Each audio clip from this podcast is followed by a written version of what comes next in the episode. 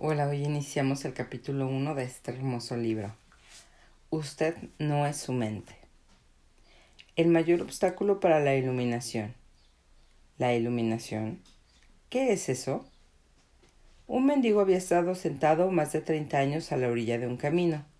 Un día pasó por ahí un desconocido. Una monedita, murmuró mecánicamente el mendigo, alargando su vieja gorra de béisbol. No tengo nada que darle, dijo el desconocido. Después preguntó ¿Qué es eso en lo que está usted sentado? Nada, contestó el mendigo, solo una caja vieja. Me he sentado en ella desde que tengo memoria. ¿Alguna vez ha mirado lo que hay dentro? preguntó el desconocido.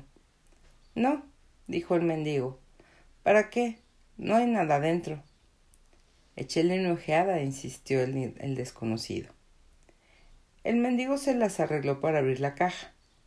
Con asombro, incredulidad y alborozo, vio que la caja estaba llena de oro. Yo soy el desconocido que no tiene nada que darle y que le dice que mire dentro. No dentro de una caja como en la parábola, sino en un lugar aún más cercano, dentro de usted mismo. Pero yo no soy un mendigo, le oigo decir. Los que no han encontrado su verdadera riqueza, que es la alegría radiante del ser y la profunda e inconmovible paz que la acompaña, son mendigos, incluso si tienen mucha riqueza material. Buscan afuera mendrugos de placer o de realización para lograr la aceptación, la seguridad o el amor, mientras llevan dentro un tesoro que no solo incluye todas esas cosas, sino que es infinitamente mayor que todo lo que el mundo pueda ofrecer. La palabra iluminación evoca la idea de un logro sobrehumano y el ego quiere conservar las cosas así, pero es simplemente el estado natural de sentir la unidad con el ser. Es un estado de conexión con algo inconmensurable e indestructible, algo que casi paradójicamente es esencialmente usted, y sin embargo es mucho más grande que usted. Es encontrar su verdadera naturaleza más allá del hombre perdón, del nombre y de la forma. La incapacidad de sentir esta conexión da lugar a la ilusión de la separación, de usted mismo y del mundo que lo rodea. Entonces usted se percibe a sí mismo, consciente o inconscientemente, como un fragmento aislado. Surge el miedo y el conflicto interior y exterior se vuelve la norma. Me encanta la sencilla definición de la, iluminado, de la iluminación dada por Buda como el fin del sufrimiento. No hay nada sobrehumano en esto, ¿cierto? Por supuesto, como toda definición es incompleta. Solo dice que la iluminación no es, no es sufrimiento. Pero ¿qué queda cuando ya no hay sufrimiento? El Buda no habla sobre esto, y su silencio implica que usted tiene que averiguarlo por sí mismo usa una definición negativa para que la mente no la convierta en algo que daba a creer o en un logro sobrehumano, una meta que es imposible de alcanzar. A pesar de esta precaución, la mayoría de los budistas aún creen que la iluminación es para el Buda, no para ellos, al menos no en esta vida. Usted usó la palabra ser. ¿Puede explicar lo que quiere decir con esto? El ser es la única vida eterna, siempre presente, más allá de las miles de formas de la vida que están sujetas al nacimiento y a la muerte. Sin embargo, el ser no solo está más allá, sino también profundamente dentro de cada forma como su esencia más íntimamente invisible e indestructible. Esto significa que es accesible a usted ahora como apoyo para ser más profundo, su verdadera naturaleza, pero no busque captarlo con la mente, no trate de entenderlo. Usted puede conocerlo solo cuando la mente está inmóvil, cuando usted está presente, cuando su atención está completa e intensamente en el ahora. Se puede sentir el ser, pero nunca puede ser entendido mentalmente.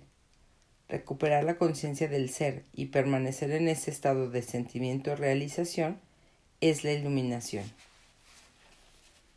Cuando usted dice ser, ¿está hablando de Dios? Si es así, ¿por qué no lo dice? La palabra Dios se ha vuelto vacía de significado a través de miles de años de mal uso. Yo la uso a veces, pero lo hago poco. Por mal uso entiendo que las personas que nunca han tenido ni un atismo del reino de lo sagrado, de la infinita vastedad que hay detrás de esa palabra, la usan con gran convicción, como si supieran de qué están hablando, o argumentan contra él, como si supieran qué es lo que están negando. Ese mal uso de dar a creencias y afirma, perdón, ese mal uso da lugar a creencias y afirmaciones absurdas y a engaños del ego, tales como mí o nuestro Dios es el único Dios verdadero y tu Dios es falso, o la famosa afirmación de Nietzsche, Dios ha muerto. La palabra Dios se ha convertido en un concepto cerrado. En el momento en que se pronuncia, se crea una imagen mental, quizás ya no la de un anciano de barba blanca, pero sí una representación mental de alguien o de algo externo a uno, y casi inevitablemente algo o alguien masculino. Ni Dios, ni ser, ni ninguna otra palabra pueden definir o explicar la inefable realidad que hay detrás de ellas. Así que la única cuestión importante es si la palabra es una ayuda o un obstáculo para permitirle a usted experimentar aquello que señala. ¿Señala más allá de sí misma hacia esa realidad trascendental o tiende demasiado fácilmente a volverse solamente una idea en su cabeza en la que usted cree un ídolo mental? La palabra ser no explica nada, pero tampoco lo hace la palabra Dios. Sin embargo, ser tiene la ventaja de que es un concepto abierto. No reduce lo infinito invisible a una entidad finita. Es imposible formarse una imagen mental de ello. Nadie puede reclamar la posesión exclusiva del ser. Es su propia esencia y es inmediatamente accesible a usted como la sensación de su propia presencia, la comprensión de yo soy que es anterior a yo soy esto o yo soy aquello. Así que hay solamente un pequeño paso de la palabra ser a la experiencia del ser. ¿Cuál es el mayor obstáculo para experimentar esta realidad? la identificación con su mente, que hace que el pensamiento se vuelva compulsivo. No ser capaz de dejar de pensar con una, en una calamidad terrible, pero no nos damos cuenta de ello, así que se considera normal. Este ruido mental incesante nos impide encontrar ese reino de quietud interior que es inseparable del ser. También crea un falso ser hecho por la mente que arroja una sombra de temor y de sufrimiento. Observaremos todo esto con más detalle posteriormente. El filósofo Descartes creía que había encontrado la verdad fundamental cuando hizo su famosa aseveración pienso, luego existo. De hecho, había dado expresión al error básico equiparar pensar con ser e identidad con pensamiento. El pensador compulsivo, lo que quiere decir casi todo el mundo, Vive en un estado de separación aparente, en un mundo enfermizantemente complejo de problemas y conflictos continuos, un mundo que refleja la creciente fragmentación de la mente. La iluminación es un estado de totalidad, de estar en unión y por tanto en paz, en unión con la vida en su aspecto manifestado, el mundo, así como con su ser más profundo y con la vida no manifestada, en unión con el ser. La iluminación no es sólo el fin del sufrimiento y del conflicto continuo interior y exterior, sino también el fin de la temible esclavitud del pensamiento incesante. ¡Qué increíble liberación! La identificación con su mente crea una pantalla opaca de conceptos, etiquetas, imágenes, palabras, juicios y definiciones que bloquea toda relación verdadera. Se interpone, se interpone entre usted y Dios esta pantalla de pensamiento la crea la ilusión de la separación, la ilusión de que existe usted y un otro totalmente separado. Entonces olvida el hecho esencial de que bajo el nivel de las apariencias físicas y de las formas separadas, usted es uno con todo lo que es. Con olvidar, quiero decir que usted ya no puede sentir esta unidad como una realidad autoevidente. Puede que crea que es verdad, pero ya no sabe qué es verdad. Una creencia puede ser consoladora. Sin embargo, solo a través de su propia experiencia se vuelve liberadora. Pensar se ha vuelto una enfermedad. La enfermedad ocurre cuando las cosas se desequilibran. Por ejemplo, no hay nada malo en que las células se multipliquen y dividan en el cuerpo, pero cuando este proceso continúa sin tener en consideración el organismo total, las células proliferan y tenemos una enfermedad. Nota. La mente es un instrumento magnífico si se utiliza correctamente. Utilizada en forma inadecuada, sin embargo, se vuelve muy destructiva. Para decirlo en forma más exacta, no es tanto que usted la utilice inadecuadamente. Generalmente usted no la utiliza en absoluto. Ella lo utiliza usted. Esa es la enfermedad. Usted cree que usted es su mente. Ese es el engaño. El instrumento se ha apoderado de usted. No estoy del todo de acuerdo. Es cierto que tengo muchos pensamientos inútiles, como la mayoría de las personas, pero todavía puedo escoger usar mi mente para lograr cosas y lo hago todo el tiempo. Solo porque puede resolver un crucigrama o construir una bomba atómica no quiere decir que usted use su mente. Así como a los perros les encantan roer huesos, a la mente le encanta hincarle el diente a los problemas. Por eso hace crucigramas y construye bombas atómicas. Usted no tiene interés en ninguna de esas dos cosas. Déjeme preguntarle esto. ¿Puede liberarse de su mente a voluntad? ¿Ha encontrado el botón de apagar? ¿Usted se refiere a dejar de pensar completamente? No, no puedo, excepto quizá por un momento. Entonces la mente lo está usando. Usted está identificando... Eh, no, usted está identificado inconscientemente con ella, de forma que ni siquiera sabe que es su esclavo. Es casi como si usted estuviera poseído sin saberlo, y por lo tanto toma la entidad que lo posee por usted mismo. El comienzo de la libertad es la comprensión de que usted no es la entidad que lo posee, el que piensa. Saber esto le permite observar a esa entidad. En el momento en que usted empieza a observar al que piensa, se activa un nivel más alto de conciencia. Entonces usted comienza a darse cuenta de que hay un vasto reino de inteligencia más allá del pensamiento, que el pensamiento es solo un minúsculo aspecto de esa inteligencia también se da cuenta de que todo lo que importa verdaderamente, la belleza, el amor, la creatividad, la alegría, la paz interior, surgen de un lugar más allá de la mente. Usted comienza a despertar. Liberarse de su mente. ¿Qué quiere decir exactamente con observar al que piensa? Cuando alguien va al médico y dice, oigo una voz en mi cabeza, probablemente lo remitan a un psiquiatra. El hecho es que, de forma muy similar, prácticamente todo el mundo oye una voz o varias voces en su cabeza todo el tiempo. Los procesos involuntarios de pensamientos que usted no se da cuenta que puede detener. Los monólogos o diálogos continuos. Usted probablemente ha cruzado en la calle con locos que hablan o murmuran para sí incesantemente. Bueno, esto no es muy diferente en lo que usted y otras personas normales hacen excepto por el hecho de que usted no lo hace en voz alta. La voz comenta, especula, juzga, compara, se queja, acepta, rechaza y así sucesivamente. La voz no es necesariamente relevante en la situación en la que usted se encuentra en este momento. Puede estar revisando el pasado reciente o lejano, o ensayando o imaginando posibles situaciones futuras. En ese caso, frecuentemente imagina resultados negativos o problemas. Este proceso se llama preocuparse. A veces esta pista de sonido va acompañado por imágenes visuales o películas mentales.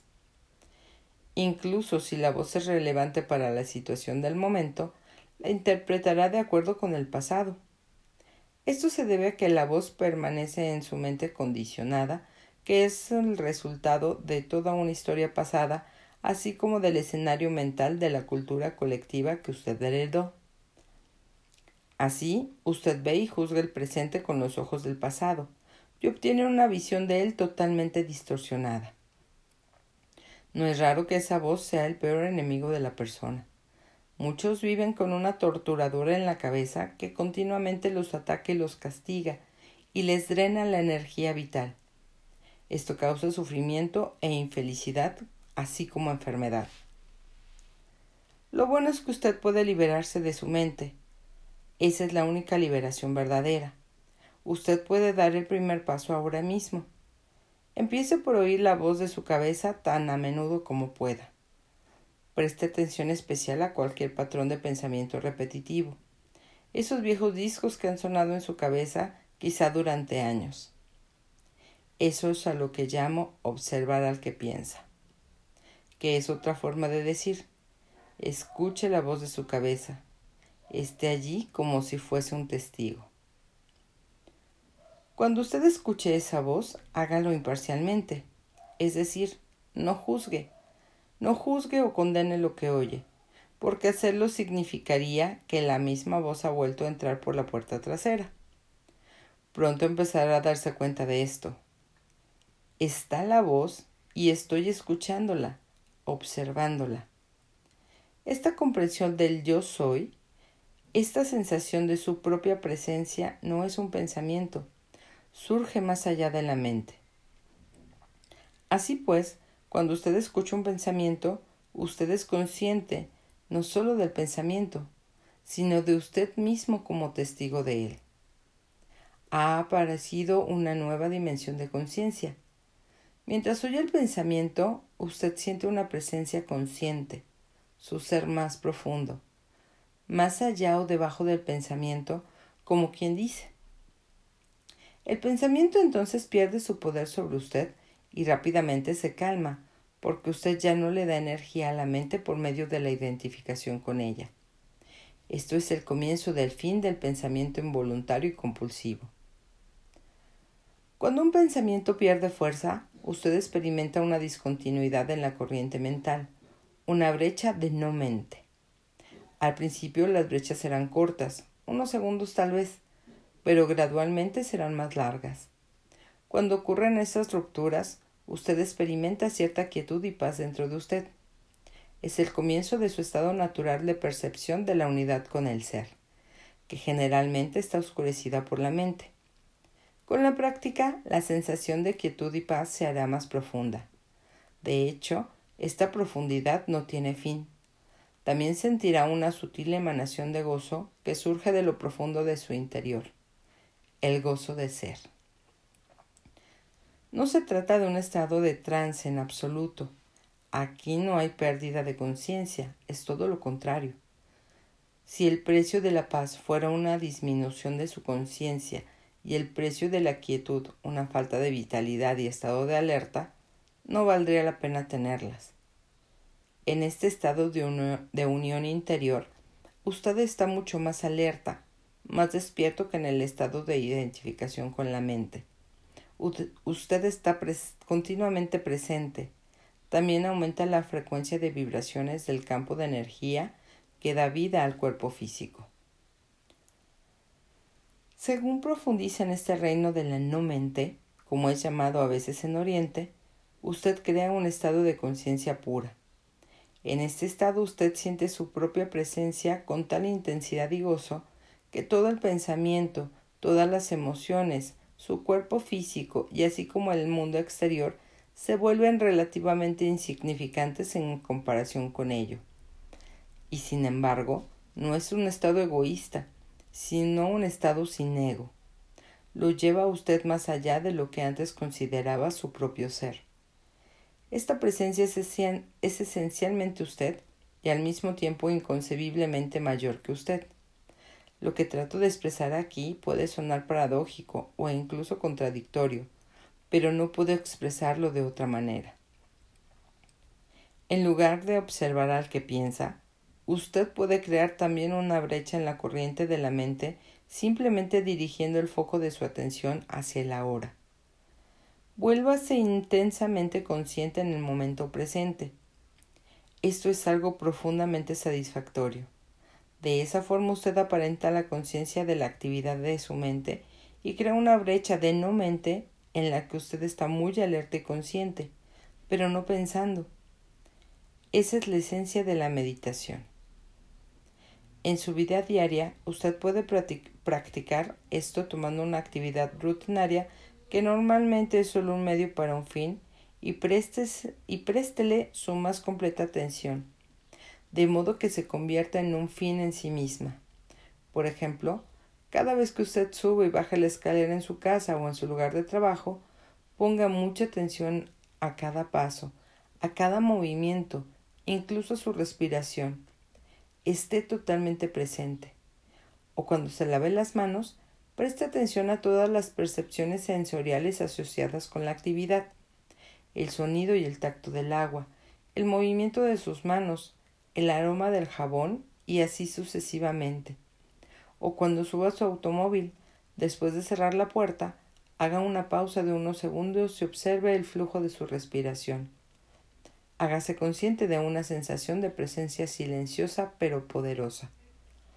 Hay cierto criterio por el que puede medir su éxito con esta práctica, el grado de paz que siente interiormente. Así pues, el único paso vital en su camino hacia la iluminación es este. Aprenda a dejar de identificarse con su mente. Cada vez que usted crea una brecha en el, en el fluir de la mente, la luz de su conciencia se vuelve más fuerte. Un día puede que se sorprenda a sí mismo sonriendo a la voz de su cabeza, como sonreiría ante las travesuras de un niño. Esto significa que ya no se toma tan en serio el contenido de su mente puesto que el sentido de usted mismo no depende de él. La iluminación. Elevarse por encima del pensamiento. Para sobrevivir en este mundo, ¿no es esencial el pensamiento? Su mente es un instrumento, una herramienta. Está ahí para utilizarla en una tarea específica y cuando se termina la tarea hay que dejarla de lado. Como se usa ahora, yo diría que el 80 o 90% del pensamiento de la mayoría de las personas es no solo repetitivo e inútil, sino que por su naturaleza disfuncional y a menudo negativa, gran parte de él es también perjudicial. Observe su mente y, descubrirá que todo esto es verdad. Ella causa una pérdida grave de energía vital. Este tipo de pensamiento compulsivo es en realidad una adicción. ¿Qué es lo que caracteriza una adicción? Simplemente esto. Usted ya no siente que puede elegir detenerse. Parece más fuerte que usted. También le da una sensación falsa de placer, placer que invariablemente se convierte en dolor. ¿Por qué habríamos de ser adictos al pensamiento? Porque usted está identificado con él, lo que significa que deriva su sentido de sí mismo del contenido y la actividad de su mente, porque cree que dejaría de ser si dejara de pensar. Según crece, usted forma una imagen mental de quién es usted, basada en su condicionamiento personal y cultural. Podemos llamar a este ser fantasmal el ego. Consiste en actividad mental y solo se puede mantener activo por medio del pensamiento constante. El término ego significa diferentes cosas para las diferentes personas, pero cuando lo uso aquí significa un falso ser, creado por la identificación de la mente. Para el ego, el momento presente casi no existe. Lo único que se considera importante es el pasado y el futuro. Esta inversión total de la verdad es la causante de que su modalidad de ego, la mente sea tan disfuncional está siempre preocupada de mantener el pasado vivo, porque sin él, ¿quién es usted? Se proyecta constantemente hacia el futuro para asegurar su supervivencia y para buscar algún tipo de alivio o de realización en él. Dice, un día, cuando esto, aquello o lo de más allá ocurra, voy a sentirme bien, feliz, en paz. Incluso cuando el ego parece estar ocupado con el presente, no es el presente lo que ve. Lo percibe en forma completamente errónea porque lo observa con los ojos del pasado. O reduce el presente a un medio para lograr un fin, un fin que siempre está en el futuro proyectado en la mente.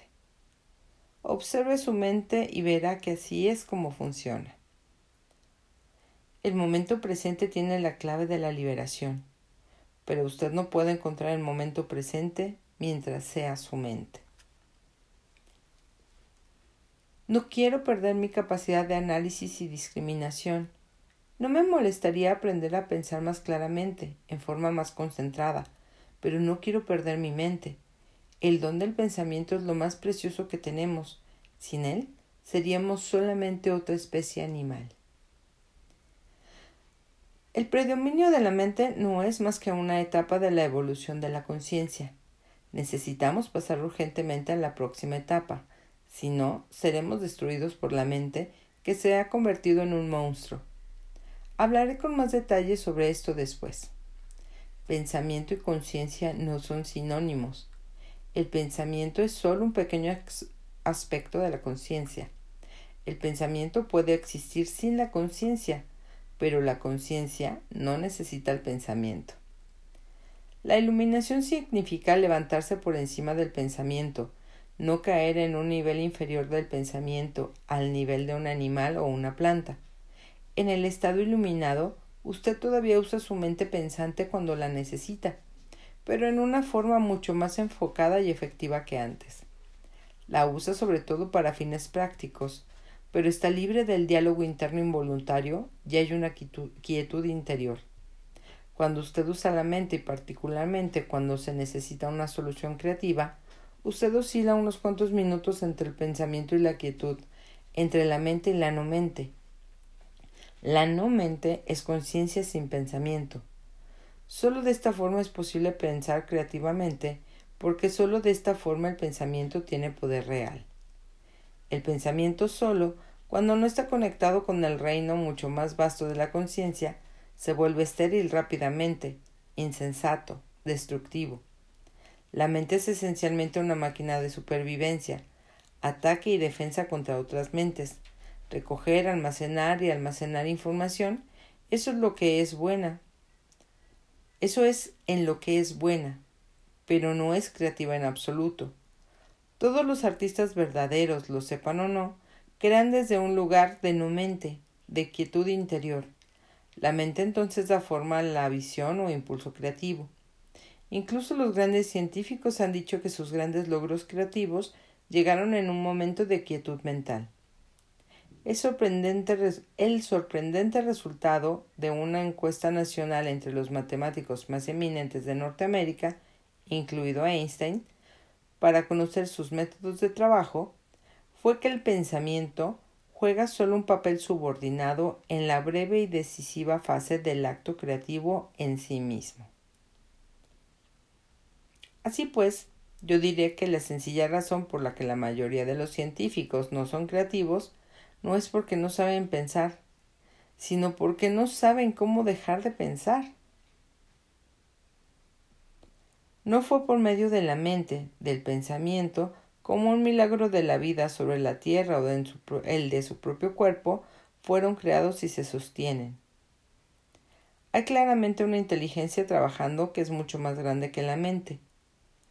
¿Cómo puede una simple célula humana que mide 1.1 no,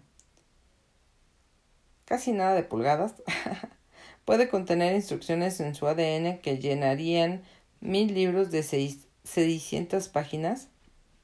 Cuanto más aprendemos sobre el funcionamiento del cuerpo, más descubrimos cuán vasta es la inteligencia que funciona en él y que poco conocemos. Cuando la mente se vuelve a conectar con esto, se vuelve una herramienta sumamente maravillosa. Entonces le sirve a algo más grande que a ella misma. Hasta aquí llegamos con esta parte del primer capítulo. Bye.